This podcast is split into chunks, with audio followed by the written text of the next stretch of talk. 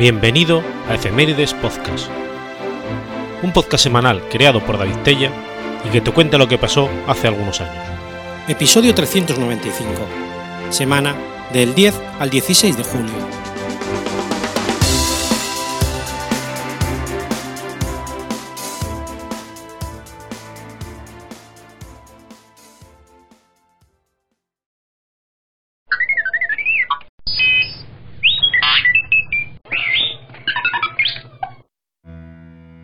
10 de julio del 645. Ocurre el incidente Ishi. El incidente Ishi toma su nombre del nombre zoológico del año 645, durante el cual ocurrió un evento transformador en la historia imperial japonesa. El incidente hace referencia al exitoso complot de Fujiwara no Kamatari, el príncipe Naka no Oe y otros para eliminar la rama principal del clan Soga, comenzando con el asesinato de Soga no Iruka. El asesinato de Iruka tuvo lugar el 10 de julio del 645 durante una ceremonia en la corte en la que los monumentos de los tres reinos de Corea fueron leídos por Isakawa no Maro a la emperatriz Kogojiko. El príncipe Naka había hecho elaborados preparativos, como cerrar las puertas del palacio, sobornar a varios guardias del palacio, esconder una lanza en el pasillo donde se realizaría la ceremonia y ordenar que cuatro hombres armados atacaran a Iruka. Sin embargo, cuando quedó claro que los cuatro hombres estaban demasiado asustados para cumplir sus órdenes, Naka Nooe se lanzó contra Iruka y le abrió la cabeza y el hombro. Iruka no murió de inmediato, y entre tanto ordenó una investigación.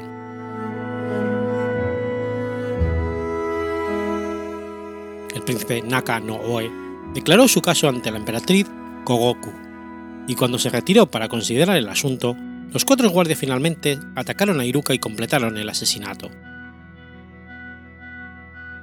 Poco después, el padre de Iruka, Soga no Mishi, se suicidó prendiendo fuego a su residencia. La conflagración destruyó la copia del manuscrito de Tenoki y muchos otros tesoros imperiales que habían sido custodiados por el clan Soga. Fune no Fuito Saka rápidamente agarró el koki de las llamas, salvándolo. Más tarde, se dice que se lo presentó a Naka no Oe, pero no se conocen copias existentes de la obra.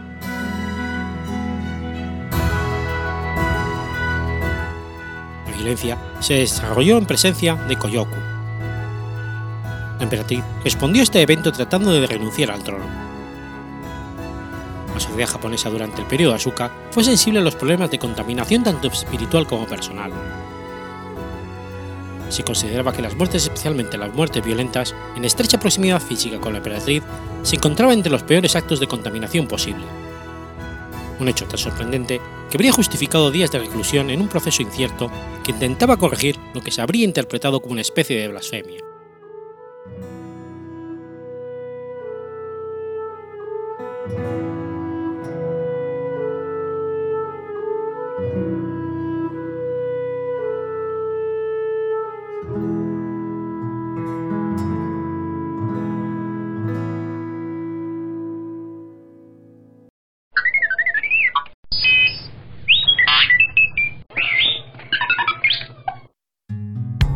11 de julio de 1768.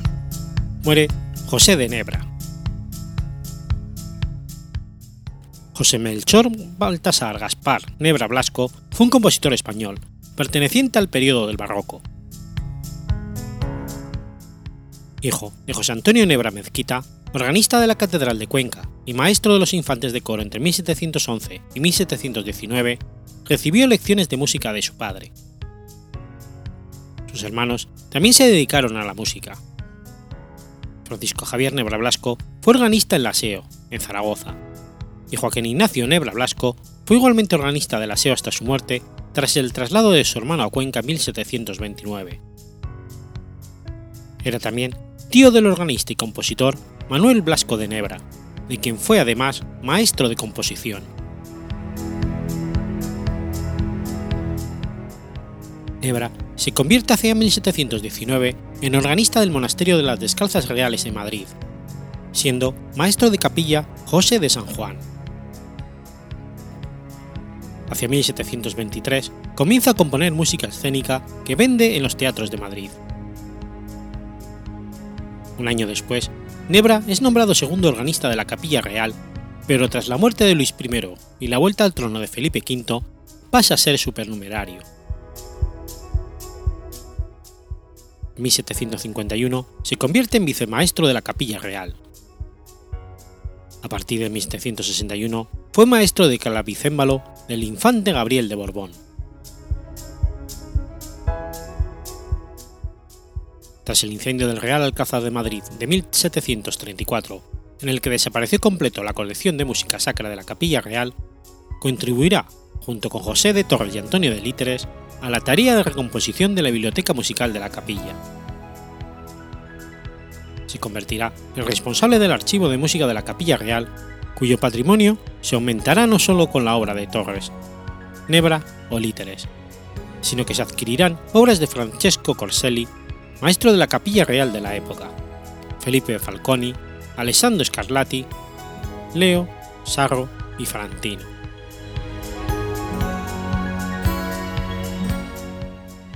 De Nebra se han conservado más de 170 obras litúrgicas, misas, salmos, letanías y un Stabat Mater en el archivo real.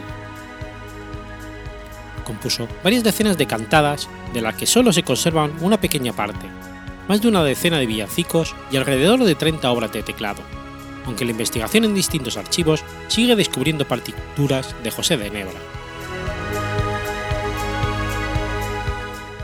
Entre lo más destacado de su obra, cabe citar un requiem por la muerte de la reina Bárbara de Braganza y su obra escénica, pues escribió unas 20 zarzuelas, entre las que están Ifigenia, Entracia y Viento, que es la dicha de amor,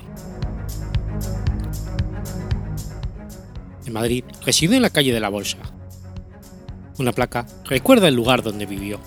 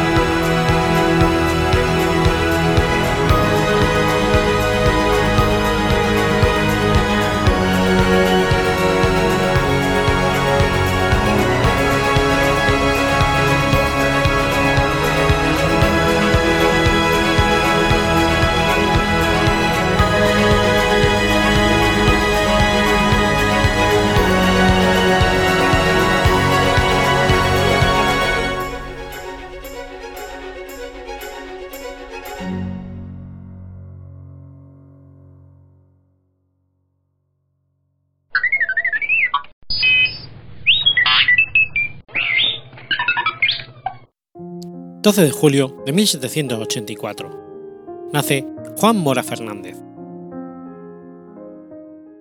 Juan Mora Fernández fue un comerciante, maestro y político costarricense, primer jefe del Estado de Costa Rica y reelegido en dos ocasiones. Sus padres fueron Mateo de Mora Valverde y Lucía Encarnación Fernández Umaña. Se casó en San José el 13 de enero de 1819 con Juana del Castillo y Palacios, sobrina del presbítero Florencio del Castillo, con la que tuvo 11 hijos. Entre 1806 y 1815 permaneció en Costa Rica dedicado al comercio local, y en el 16 se le nombró maestro de primeras letras en San José. Fue también subdelegado de Intendencia del partido de Gotera. 1821 fue secretario del Ayuntamiento de San José y juez de primera instancia. En noviembre de ese año participó en la comisión redactora del Pacto de Concordia, y un año después fue secretario de la Junta Superior Gubernativa. En 1823 fue miembro del Congreso Provincial Constituyente y desempeñó el cargo de Intendente de Costa Rica. Presidió la segunda tertulia patriótica en la ciudad de San José en 1824. Ese año fue elegido jefe de Estado provisorio hasta 1825, y ese año fue elegido por abrumadora mayoría como jefe de Estado para el periodo 1825-29.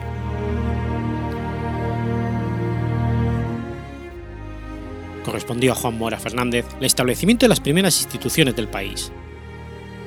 Decretó el primer escudo del Estado Libre de Costa Rica. El 10 de noviembre, noviembre de 1824 ascendió al rango de ciudades a las villas de Concepción de Heredia y San Juan de Nopomuceno de Alajuel, y al rango de villas a las aldeas de Escazú, Bagagaces y Barba. El 25 de ese mismo mes, emitió un decreto por el que invitaba a los ciudadanos que estableciesen en cualquier pueblo del Estado un periódico en forma manuscrita. Poco después, se importó la primera imprenta circulando el primer periódico impreso.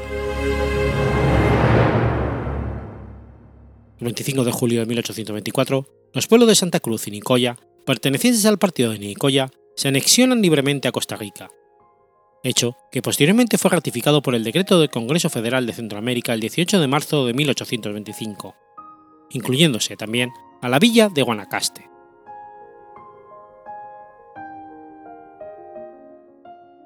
Del tino de Juan Mora Fernández como gobernante responde el periodo de ocho años de tranquilidad y progreso que caracterizaron a Costa Rica en una época que la guerra arreciaba en el resto de la América Central.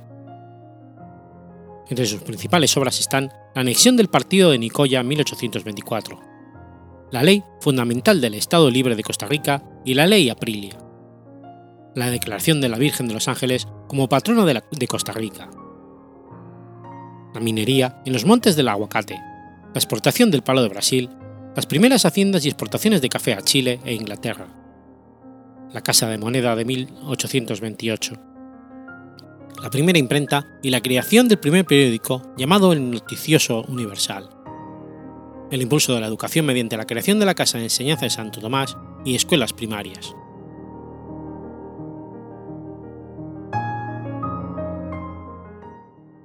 Mora Fernández, maestro de escuela, dio a la enseñanza pública gran importancia práctica y declaró obligación del Estado propagarla fomentando la creación de escuelas primarias en todos los centros de población del país. El 10 de diciembre de 1824 decretó la creación de la Casa de Enseñanza de Santo Tomás, que impartía lenguas, lectura y escritura, filosofía, derecho civil y canónico y teología. En lo político, para evitar la ausencia de los diputados del Congreso, decretó que a la tercera ausencia se multase el diputado con un cargo de entre 50 y 500 pesos, y se le destituyese y declarase indigno de la confianza pública.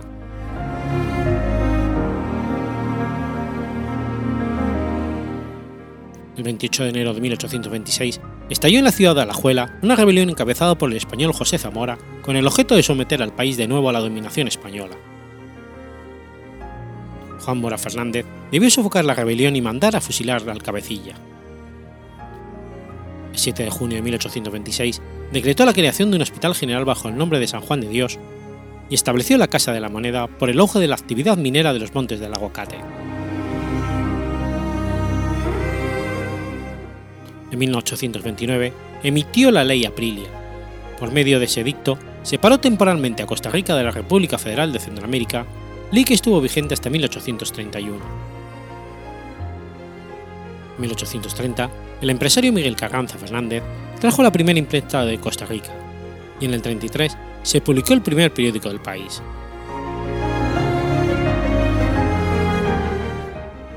Juan Mora Fernández apoyó la explotación minera de los montes del aguacate y el palo de Brasil en la costa del Océano Pacífico, pero principalmente al café como futuro económico y social de Costa Rica.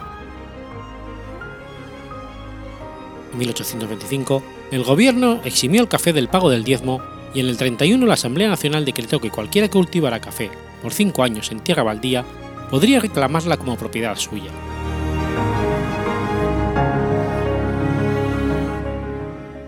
Posteriormente, fue magistrado de la Corte de Superior de Justicia, diputado al Congreso Federal Centroamericano y vicejefe de Estado y presidente del Consejo Representativo. 1838, al ser derrocado Manuel Aguilar Chacón, fue confinado en Poas y posteriormente exiliado. Durante casi tres años residió en El Salvador hasta que en 1841 se le permitió volver a Costa Rica. Fue vicejefe provisorio del Estado en 1842, miembro de la Asamblea Constituyente del 43 y el 44, senador y presidente en ejercicio de la Cámara de Senadores y diputado. De 1850 al 54 fue magistrado y presidente de la Corte Suprema de Justicia de Costa Rica, cargos a los que renunció poco antes de su fallecimiento.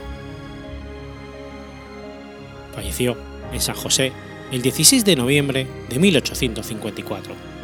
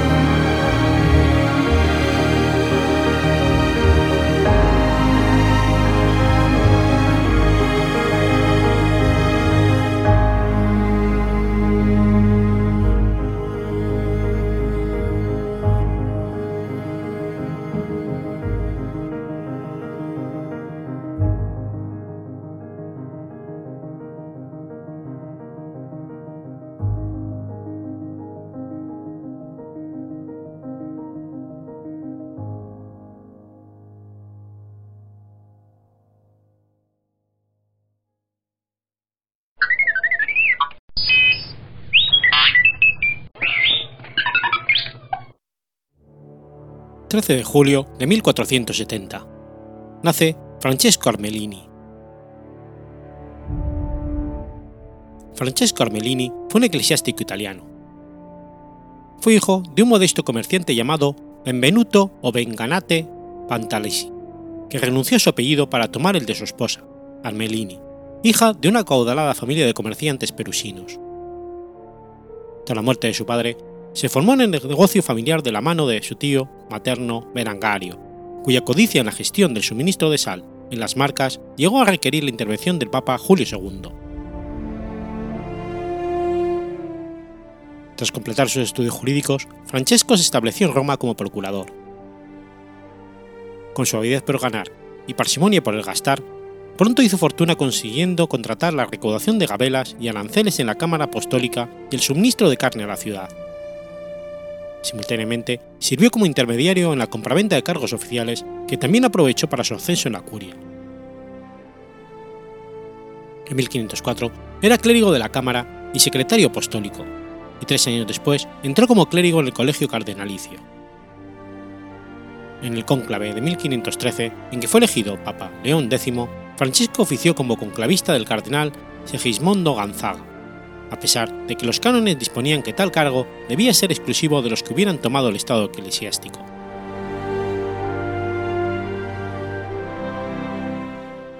Con la coronación de Giovanni Lorenzo di Medici como León X, la carrera de Arminelli disfrutó de un fuerte impulso. Su habilidad para los negocios y su facilidad para encontrar nuevas fuentes de ingresos lo convirtió en un consejo de excepción para los asuntos financieros de la Santa Sede y le auparon al puesto de pronotario apostólico. Enfrentado al duque Francesco María de la Rovere en la guerra de Urbino en 1517, el Papa León X decidió reforzar el colegio cardenalicio creando un nutrido grupo de cardenales afectos a su persona y con poder político y económico suficiente para sacar adelante su empresa bélica. En el consistorio celebrado el 1 de julio de ese año, fueron creados 31 cardenales, contra las protestas de los cardenales veteranos y contra las disposiciones de anteriores pontífices, que limitaban el número máximo a 24. Uno de ellos fue Armelini, que a cambio de 40.000 ducados recibió el capelo y el título de San Calixto, además de ser adoptado por el Papa, con derecho a adjuntar a su apellido el de los Medici.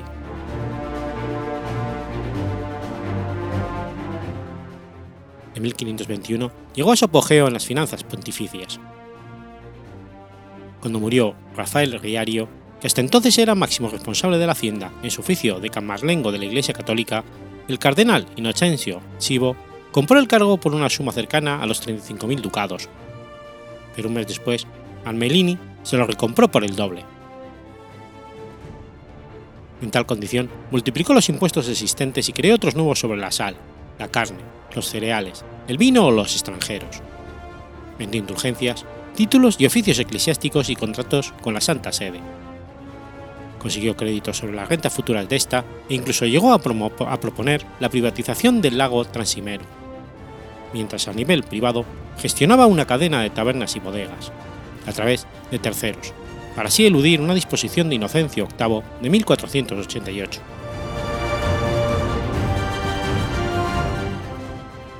Si bien estas medidas rendieron sus frutos económicos, también contribuyeron a fomentar la impopularidad de Arminelli.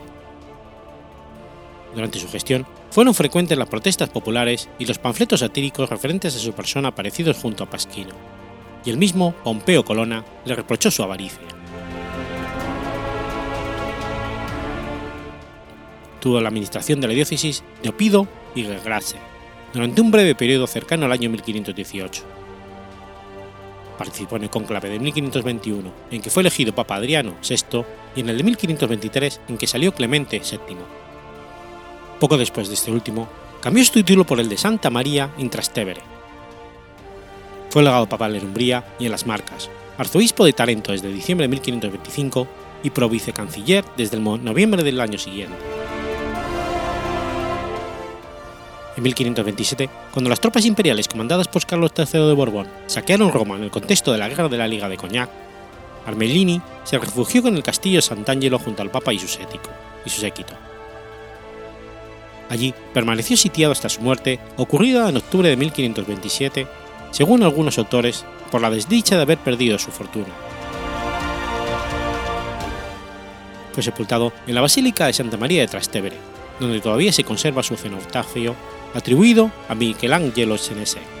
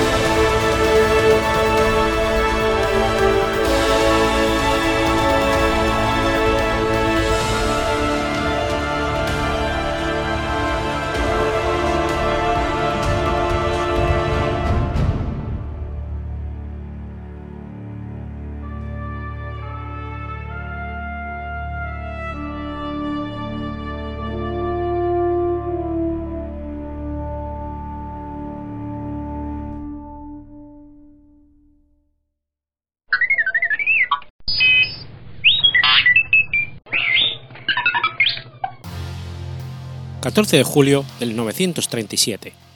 Muere Arnulfo. Arnulfo, llamado el Malo, Diablo o el Maligno, fue duque de Baviera desde el 907 hasta su muerte.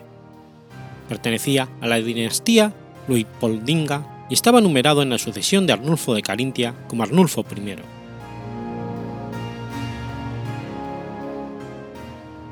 Se desconoce el año de nacimiento de Arnulfo, pero se dice que era contemporáneo de otros Arnulfos nacidos en esa época, como el obispo del siglo VII Arnulfo de Ment y el rey carolingio Arnulfo de Carintia.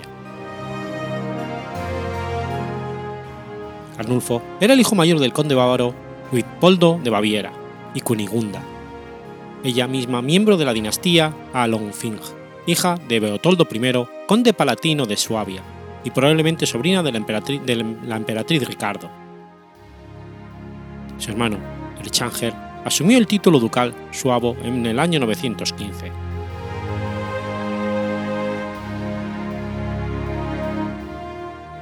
En el año 893, su padre fue nombrado margrave en Carintia y en Panonia, por Arnulfo de Carintia, rey de Francia Oriental. Bajo el débil gobierno de su sucesor, el rey Luis el Niño, el margrave Polvo logró obtener una posición fuerte en las tierras bárbaras, sucediendo a los margraves guillerminos.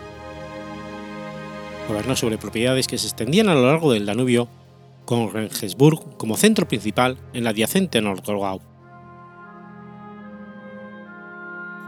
Junto a numerosos nobles bávaros, el padre de Arnulfo murió el 4 de julio del 907 en la batalla de Pressburg, cuando el Hermann bávaro, bajo su mando, sufrió una aplastante derrota en una campaña contra las fuerzas húngaras del, príncipe Arnpald.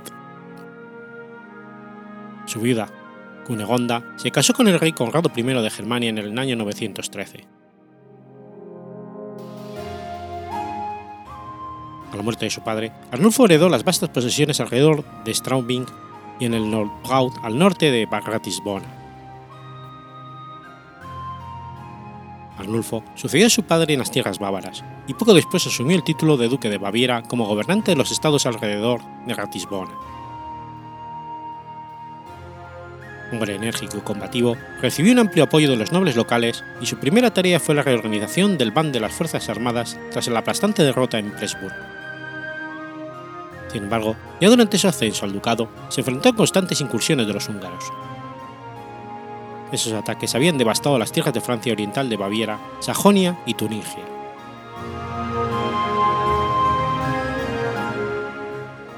Amenazado por las frecuentes incursiones húngaras y desesperado por recaudar fondos para financiar una defensa reorganizada, Arnulfo fortaleció su poder mediante la confiscación de tierras eclesiásticas y la secularización de numerosos monasterios, lo que le valió el apodo del Malo, por parte de los cronistas medievales. En varias escaramuzas, como la batalla junto al río Rot en el 909, pudo hacer retroceder a sus invasores húngaros y derrotó en la batalla junto al río Eno en el 913 a una pequeña fuerza con el apoyo de sus parientes suavos. Habiendo restablecido el ducado rey de Baviera, finalmente negoció una tregua con los príncipes húngaros, quienes a partir de entonces pasaron en gran parte por Baviera sin pillear en sus incursiones hacia otros ducados alemanes.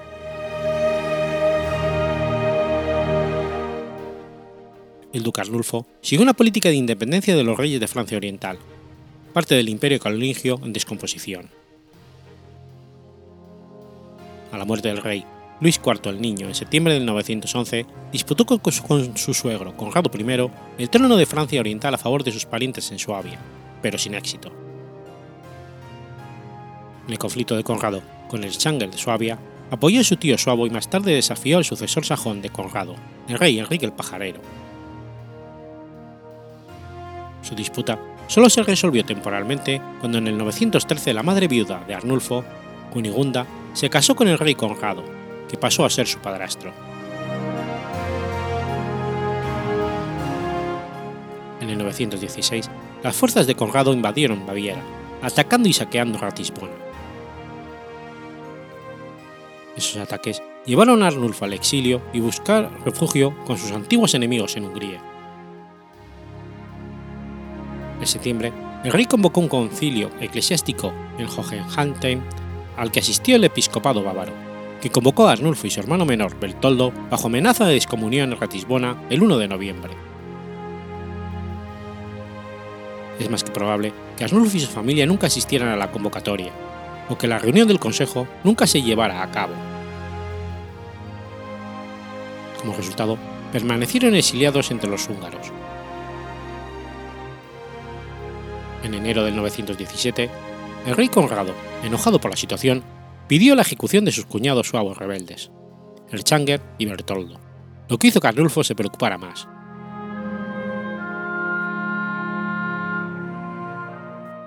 La muerte de Conrado I el 23 de diciembre de 918 permitió a Arnulfo volver a Regensburgo donde hizo renovar la línea de fortificación. Como Conrado I no tenía hijos, el trono de Baviera estaba abierto para Arnulfo. A su regreso en el 920, según los anales guadapenses, los bávaros se sometieron libremente al duque de Arnulfo y le pidieron que reinara dentro del reino de los germanos. La ascensión en mayo del 919 de Enrique el Pajarero traería consigo una batalla por el trono. Según algunas fuentes, incluso se hizo nombrar antirrey. Sin embargo, esas constataciones no permiten extraer conclusiones concluyentes sobre si los bávaros, con algunos otros flancos orientales, realmente eligieron a Arnulfo antirrey en oposición a Enrique. En cualquier caso, el reinado de Arnulfo duró poco, el rey Enrique I resultó ser un fuerte oponente y lo derrotó en dos campañas en el 921.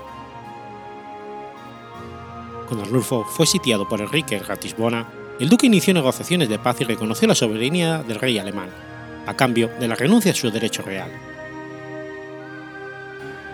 Enrique confirmó el gobierno autónomo de Arnulfo sobre Baviera, incluido el derecho de investidura de obispos, la convocatoria de sínodos regionales y el ejercicio de importantes regalías.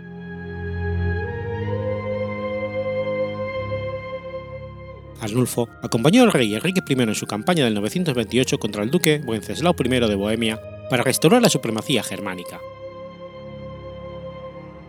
Apoyándose en las pretensiones de su mujer, Judith de Friul, en el 933 lanzó un ataque contra el rey Hugo de Provenza para obtener la corona de hierro de Lombardía para su hijo mayor, Everando de Baviera, que acabó en derrota.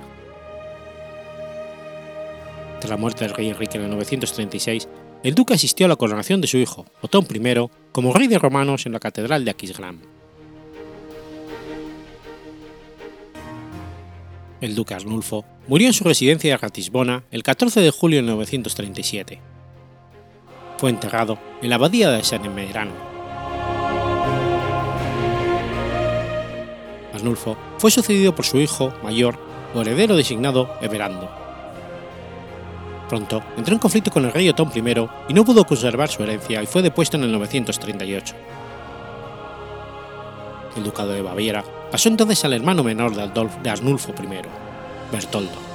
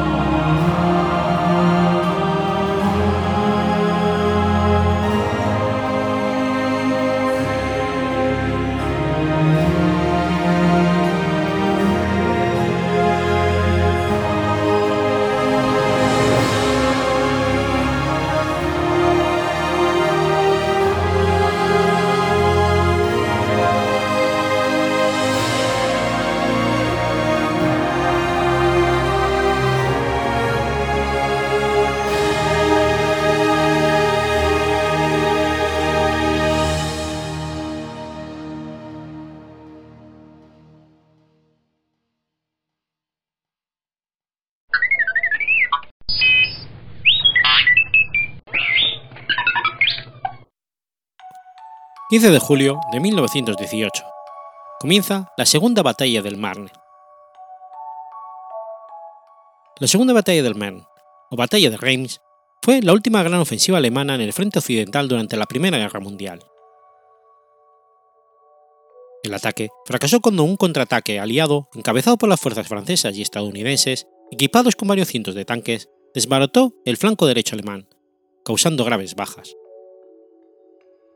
La derrota alemana marcó el comienzo del avance aliado implacable que concluyó con el armisticio firmado por el Imperio alemán unos 100 días más tarde. Tras el fracaso de la ofensiva de primavera para terminar el conflicto, Heinrich Ludendorff, jefe de Intendencia General y gobernante militar de Alemania, creyó que una cometida a través de Flandes daría a Alemania una victoria decisiva sobre la fuerza expedicionaria británica la fuerza aliada con más experiencia en el frente occidental en ese momento. para disimular sus intenciones de alejar a las tropas aliadas de Bélgica, Ludendorff planeó un gran ataque de distracción a lo largo del Main. La batalla comenzó el 15 de julio de 1918 cuando 23 divisiones alemanas del primer y tercer ejército acometieron el cuarto ejército francés de Henry Goulart al oeste de Reims. La 42 División de Estados Unidos se unió al cuarto ejército francés mandado por Goulart. Mientras tanto, 17 divisiones del séptimo ejército alemán, al mando de Max von Boen, ayudado por el ejército noveno de James von Eben, atacaron al sexto ejército francés dirigido por Jean de Gaulle al oeste de Reims, hecho por el que se le llama también a esta batalla la batalla de Reims. Ludendorff esperaba dividir a los franceses en dos.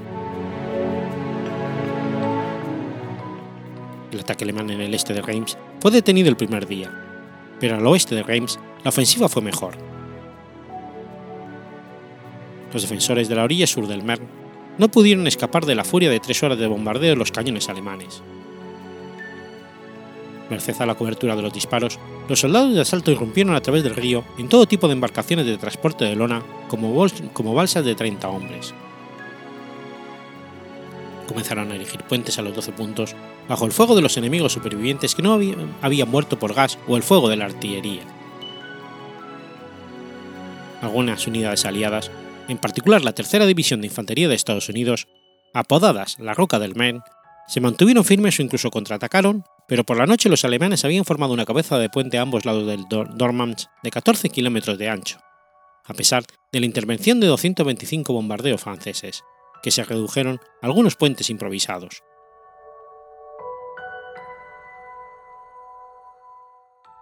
El 22 Cuerpo Británico y 85.000 soldados estadounidenses se unieron a los franceses en la batalla y se estancó el avance el 17 de julio de 1918.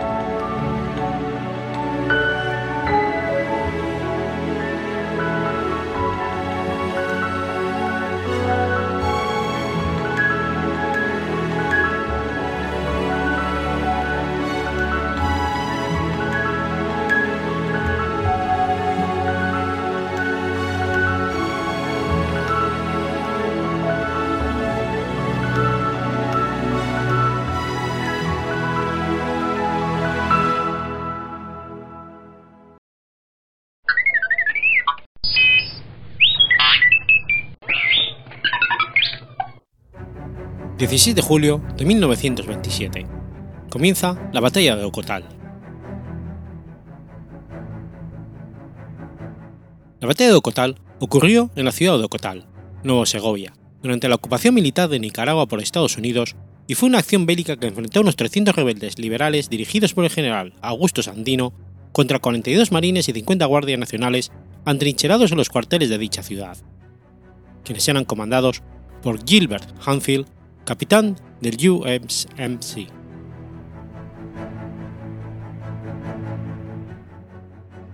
El 4 de mayo de 1927, en la villa de Tipitapa, el general José María Moncada en su calidad de delegado del presidente provisional Juan Batista Sacasa, firma junto con Henry Smith Stimson, enviado del gobierno estadounidense, el llamado Pacto del Espino Negro, para poner fin a la guerra constitucionalista de Nicaragua. El primer acuerdo de dicho pacto exigía la entrega simultánea de las armas de las dos partes a la custodia de los estadounidenses. El sexto punto señalaba la continuación temporal en el país de una fuerza de marinos para la garantía del cumplimiento de todo lo anterior. Todos los generales del ejército liberal constitucionalista aceptaron dicho acuerdo menos uno, el general Augusto Sandino, jefe liberal constitucionalista que operaba en los departamentos de Nueva Segovia y Jinotega. El capitán Gilbert Hanfield estableció comunicación por correo con Sandino y le exige la entrega de las armas o atenerse a las consecuencias de su rebeldía al desconocer el pacto. Tras un intercambio de notas, durante la noche del 15 de julio, los rebeldes infiltraron silenciosamente en la ciudad tomando posiciones, especialmente en el aeródromo que los marines tenían sin resguardo porque no se encontraba ningún avión. La orden era, apenas iniciase el combate, dinamitar la rudimentaria pista aérea para inutilizarla. y en la madrugada del 16 de julio, a partir de la 1 y 15, se inició el combate que culminaría con la llamada Batalla de Ocotal, la primera operación militar que enfrentaba un incipiente ejército conformado por campesinos, mineros y artesanos, escasamente armado contra los adiestrados, preparados, marines dotados con mejor armamento y apoyo aéreo. Una fuerza abrumadora de rebeldes liberales, leales a Saldino, tomaron el casco urbano de la ciudad reduciendo la guarnición de los cuarteles, el ubicado al costado norte del Parque Central, era defendido por 39 infantes de marina, y el otro por 48 guardias nacionales nicaragüenses leales al gobierno de Díaz.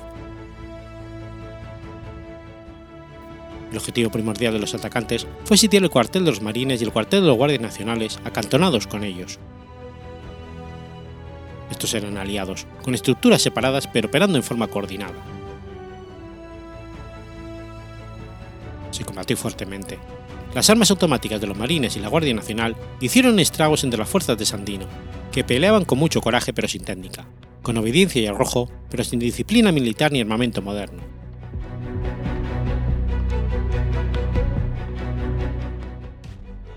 A las 6, en pleno combate, el teniente Bruce ordenó al corneta Justo Pastor Castillo que hiciera el toque reglamentario para izar el pabellón nacional de Nicaragua. Castillo cumplió la orden bajo una lluvia de balas, hizo el toque e hizo la bandera junto con Reinaldo Rodríguez. A las 8 y 10 se hizo un alto el fuego al combate cuando el telegrafista Rigoberto Quintanilla, portando una bandera blanca, se acercó al cuartel de la Guardia Nacional e hizo entrega de dos mensajes, uno del propio Sendino y otro de su jefe de Estado Mayor, el coronel Porfirio Sánchez. Ambas notas fueron llevadas al capitán Gilbert Hanfield, las notas pedían la rendición de los marines y guardias nacionales en el plazo de una hora o la ciudad sería arrasada por las llamas.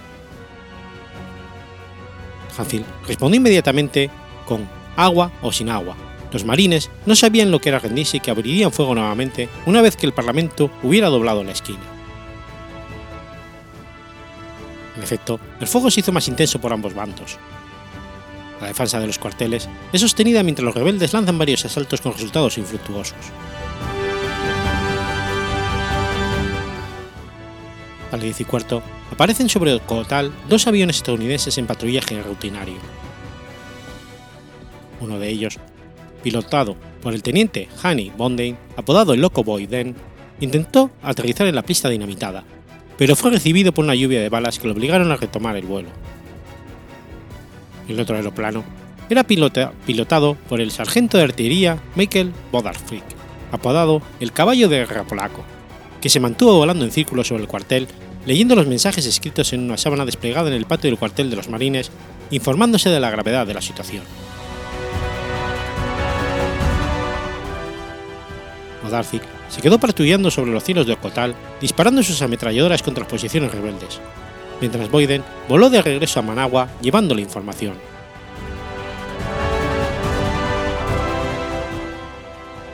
La población civil de Ocotal pidió al jefe político de la ciudad, Arnoldo Ramírez Abanzúa, que intercediera ante el general Sandino para que se retirara, porque era inminente la llegada de refuerzos aéreos y se temía que bombardearan la ciudad y la incendiaran como había ocurrido con la ciudad de Chinantenga seis meses antes.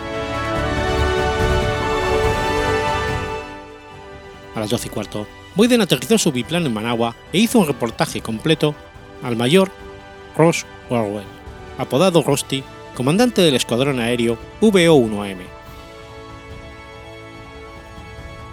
Era la oportunidad que Rowell había estado esperando desde su llegada a Nicaragua. En realidad, su presencia en Nicaragua tenía como única razón utilizar y ensayar una nueva arma aérea, y efectivamente iba a ser probada en combate real en la ciudad de Cotal. En menos de una hora, despegó de Managua el escuadrón de cinco aviones de Havilland DH-4 con su carga completa de bombas y munición para las ametralladoras. A las 2 y 35 de la tarde, por primera vez en la historia de todas las guerras, en cualquier parte del mundo, una cuadrilla de cinco aviones bombardeos atacaron una ciudad desde el aire con un bombardeo masivo y coordinado. Cada aparato portaba 10 bombas de 17 libras y 1.200 balas para cada una de las dos ametralladoras. Una fija delantera, disparada sincrónicamente a través de la hélice y operada por el piloto, y otra giratoria, trasera, disparada por el artillero de cola.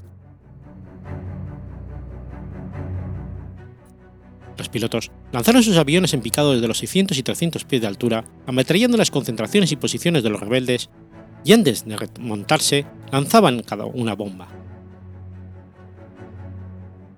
Cuando iban tomando nuevamente altura, el artillero de cola con la ametralladora posterior abría fuego contra las posiciones enemigas para evitar que los fusileros disparasen con eficacia al biplano durante la vulnerabilidad de su ascenso.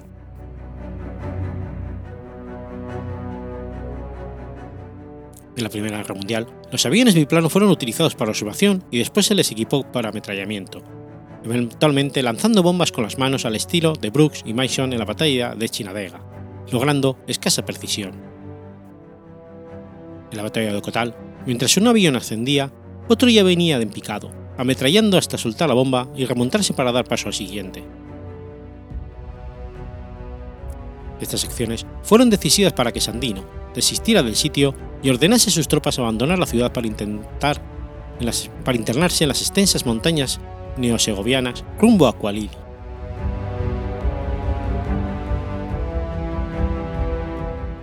La primera operación aérea de bombardeo organizado en cuadrillas duró cerca de 45 minutos y resultó un éxito que le permitió al mayor Ross Rowell ser de los primeros aviadores de la Armada en recibir la Cruz de Vuelo Distinguido y la Medalla por Servicio Distinguido de la Armada. La victoria le permitió a Hanfield ser condecorado con la Distinción Militar Cruz de la Armada, otorgada por el presidente de los Estados Unidos. Sandino abandonó la ciudad internándose en las montañas de Kulali, en donde estableció su cuartel general. Esta derrota fue leccionadora porque le hizo comprender a Sandino que ante las adiestradas tropas estadounidenses, más el apoyo aéreo, no cabía una estrategia de guerra frontal de ataques abiertos a posiciones fortificadas. También aprendería a desarrollar eh, defensas antiaéreas que después le permitieron a otros hombres derribar algunos aviones. Tras la batalla de Ocotal, Sandino inició una guerra de guerrillas en las montañas que le permitió terminar en pie y vivir para vivir para ver a 5.000 marines salir de Nicaragua en enero del 33, después de seis años de lucha. Esta cantidad fue la mayor concentración de tropas estadounidenses fuera de su territorio antes de la Segunda Guerra Mundial.